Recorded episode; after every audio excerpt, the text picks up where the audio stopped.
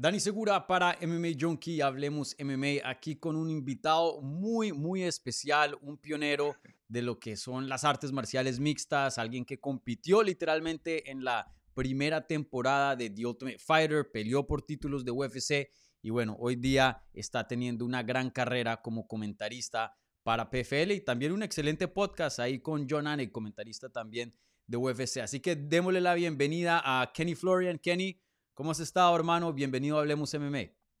Muy bien, gracias, Dani. Eh, para que sepan, eh, Kenny no ha practicado su español en un tiempito, entonces eh, para que sepan acá, pero está siendo muy amable con nosotros para darnos de su tiempo y, aquí traer de, su conocimiento al canal. Entonces, em, bueno, aquí para, para informarles. Pero Kenny, desde hace bastante tiempo he querido hablar contigo, no solo de tu carrera, pero también otras cosas que están pasando hoy día eh, con PFL, ¿no? Una promoción que está en ascenso y está creciendo bastante. Eh, pero antes de eso, em, cuéntale a la gente un poquito de, porque de pronto se van a sorprender de, ay, Kenny habla, español, de pronto no sabíamos. Eh, cuéntales un poquito de tus raíces hispanas em, y, sí, cuéntales un poquito de, de, de ti. Perfecto, está bien. Sí, tengo que practicar ah, mucho más, pero ah, aquí estamos. Uh, soy peruano, mis, padres son de Perú, a mi, mamá de Lima, mi papá de Chiclayo. Entonces crecí hablando español. yo soy uno de, seis. tengo, tenía cuatro hermanos, una hermana y bueno, tengo raíces peruanas, sí. Sí, sí Pero tú naciste en Estados Unidos, ¿no? Eh, sí, nací en, Boston, sí. Claro, sí.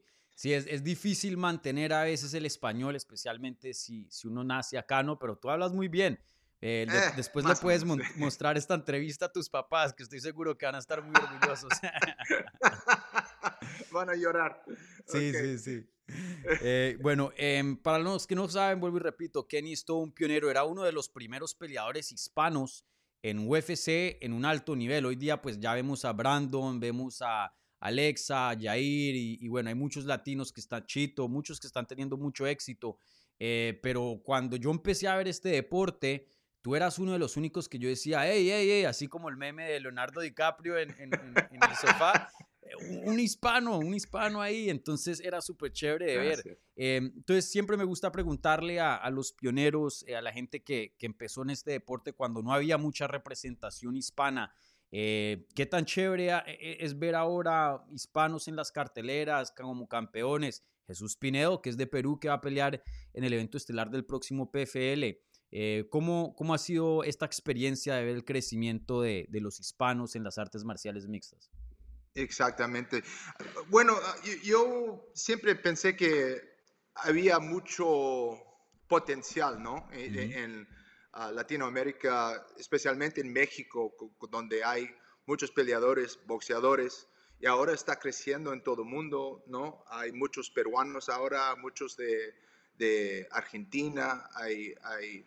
E, entonces el, el, el, deporte está creciendo mucho, hay buenos peleadores en PFL, en el UFC y, bueno, yo creo que, y, también hay, hay campeones, ¿no? Brandon Moreno y, otros que, ah, también uh, Emiliano Sordi, eh, un argentino que ganó en, PFL dos veces como campeón mundial y, y bueno, yo creo que con, eso eh, le da más inspiración a, a otros a a crecer el deporte y entrenar en ese deporte que, que está creciendo todos los días.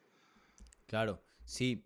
Y, y oye, em, algo muy, muy interesante también de, de tu carrera, eh, tú sabes, hay como un, un, chiste, un meme que es hashtag MMA Retirements, ¿no? Porque todo el mundo se retira y todo el mundo regresa, o la gran parte.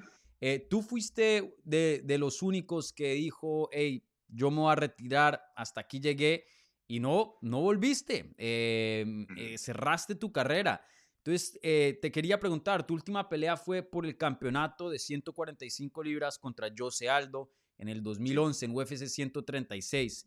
Em, cuéntanos, em, ¿alguna vez te, te, pasó por la mente regresar o tú cuando dijiste ya no más era, o sea, te sentías en paz en, en cerrar carrera?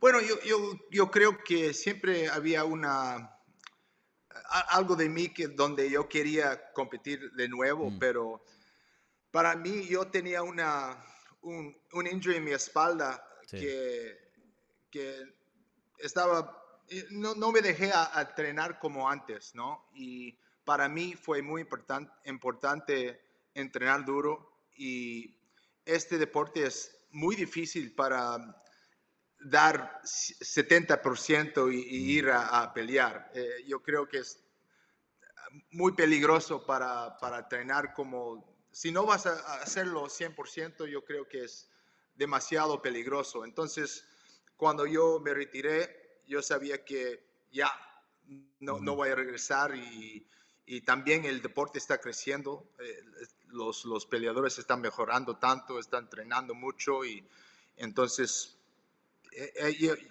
y para mí, yo, yo sabía que en ese momento yo tenía que, terminar. Sí, interesante. Eh, entonces, cuando peleaste contra José Aldo por el título, ¿ya tenías problemas de espalda? Sí, sí. Ah, empezó, creo que en 2007. Uf. Sí. Sí, bastante tiempo. Bueno, increíble porque pues se puede decir que del 2007 al 2011 pues lograste las las partes más importantes de, tu carrera. ¿Qué tanto crees que eso te, limitaba? Eh, yo sé que es difícil ponerlo como un por cientos, pero eh, si no estabas al 100, de pronto, ¿qué tan en, qué, ¿a qué porcentaje entrabas a, esa jaula?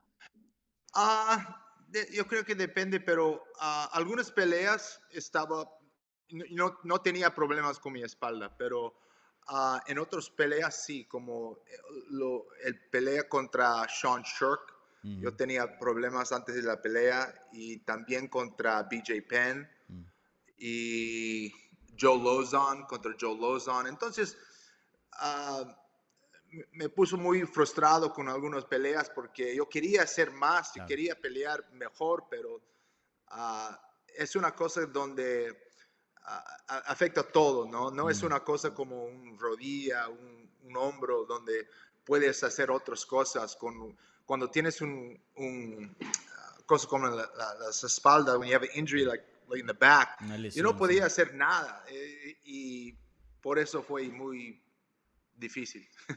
Ya, ya.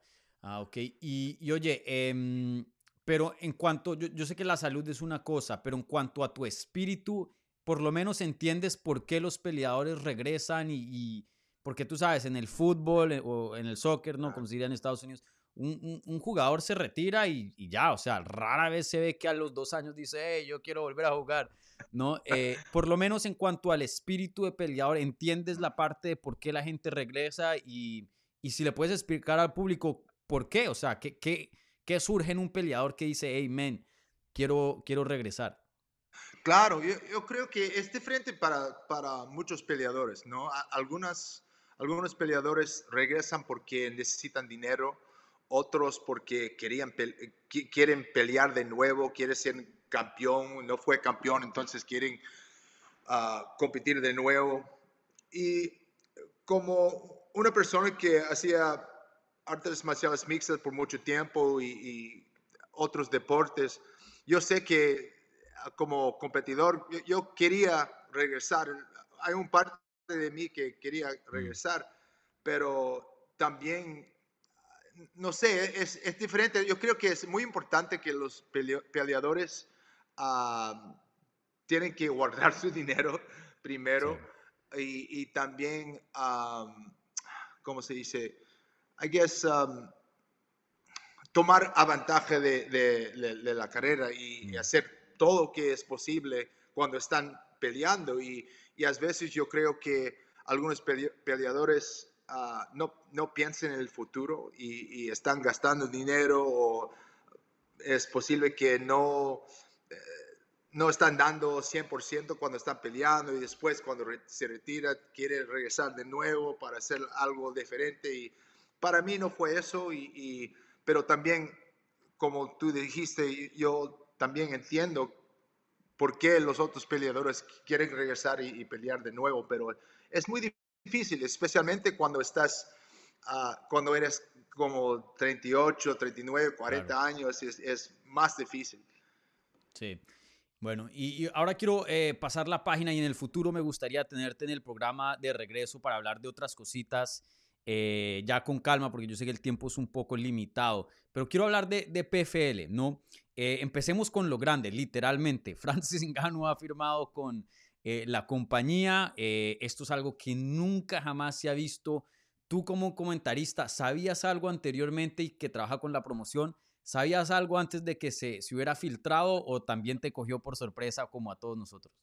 Eh, escuché, ¿no? Eh, eh, hay, hay, personas que estaban hablando sobre Francis Ngannou, que es posible que puede venir y, y, pelear ah, con el PFL, pero no sabía con mm. you know, 100% que iba a ser así.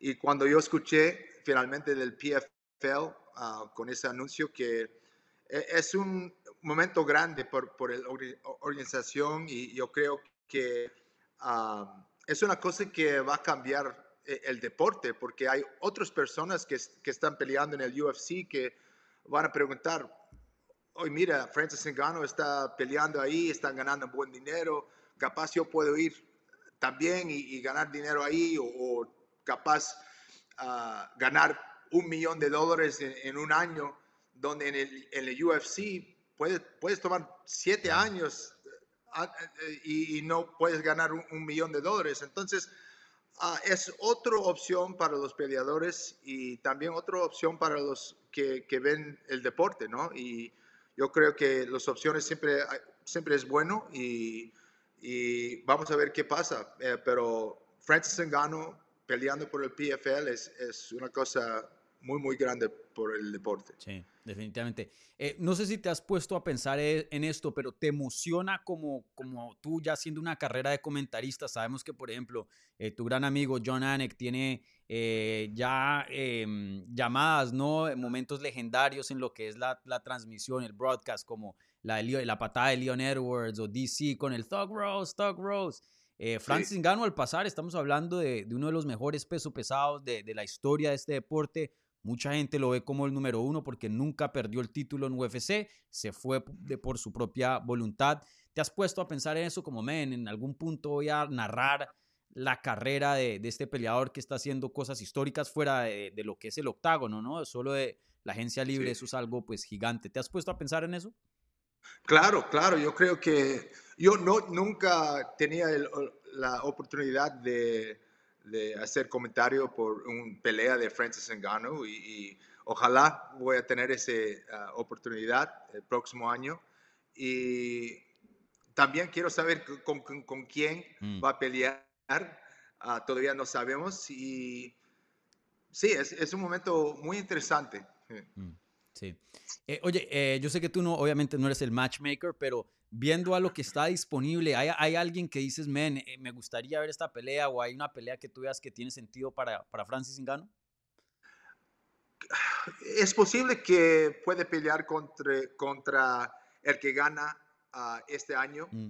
hay uno, Denis Goldsov, ah, de Rusia, que todavía no ganó, pero tiene, un, tiene mucho potencial ah, y es un gran peleador pero todavía no ganó. También hay Ante Dilia, que ganó el año pasado. Ah, es un gran peleador ah, de Croacia. Ah, y yo, yo, creo que ahora hay dos opciones con, con, con, ellos. capaz Bruno Capoloza también de Brasil, que ganó dos años atrás. puede ser, pero vamos a ver.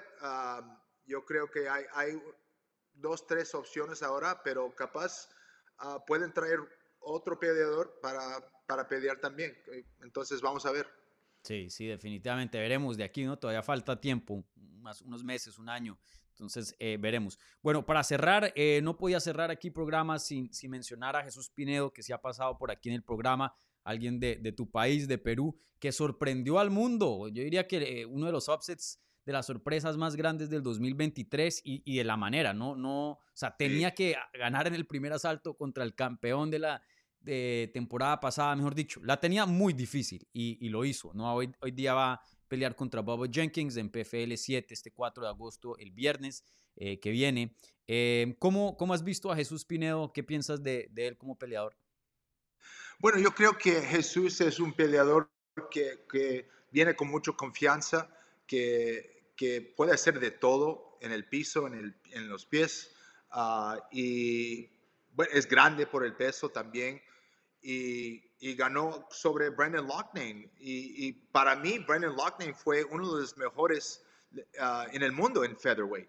Uh, y yo creo que mostró que tienen, tienen mucho potencial, que tiene mucha experiencia ahora y, yo creo que es posible que puede ganar a todo. Tiene una ah, pelea muy difícil contra Baba Jenkins, pero mm. si puede ganar a Baba, eh, entonces puede ganar el, el, el season también. Sí. Eh, de, de, ese bracket, de ese torneo de 145, ¿qué, ¿a quién tienes como el favorito? Porque creo que el favorito era Brandon, ¿no? Todos teníamos a Brandon. Sí, claro. Pero ya ahora yo creo que Baba mm. Jenkins, ah, ¿Ah, ahora yo creo que Baba Jenkins es, es el favorito, uh, porque su, su, lucha libre y mm. también su está creciendo. todos, uh, creo que es el tercer año donde estoy viendo a Baba Jenkins y está creciendo mucho, está mejorando mucho y yo creo que él es el favorito ahora. Claro, sí. Bueno, Kenny, no te robo más de tu tiempo porque yo sé que tú eres un hombre bien ocupado, pero muchas gracias aquí por compartir con nosotros y tu español está excelente y aquí ah. cuando quieras practicar, bienvenido. Así que, eh, nuevamente, eh, Kenny, gracias y, y, felicidades también por tu carrera como comentarista que estás teniendo mucho éxito y me ha gustado mucho escuchar tus narraciones ahí en PFL. Muchísimas gracias, Dani.